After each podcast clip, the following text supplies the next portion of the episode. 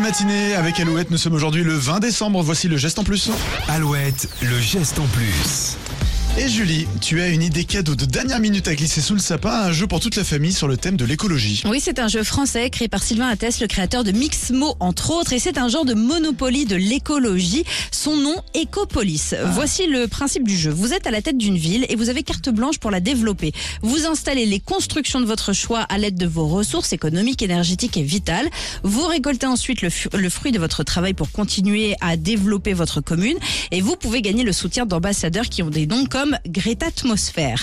Alors il faut être stratégique pour utiliser au mieux vos ressources. hein. Sur chaque carte de construction, vous trouverez le coût, l'impact écologique et puis ce que vous pouvez gagner en construisant tel ou tel bâtiment. Bien sûr, Ecopolis est éco-conçu avec de l'encre végétale, du papier recyclé, un vernis à base d'eau et une utilisation très limitée du plastique.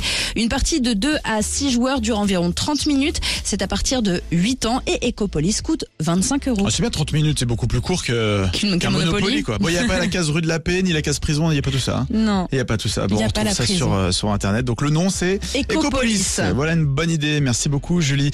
Le geste en plus à retrouver sur alouette.fr. Et toujours plus de vite ce matin avec Cathy Tanstall sur Alouette.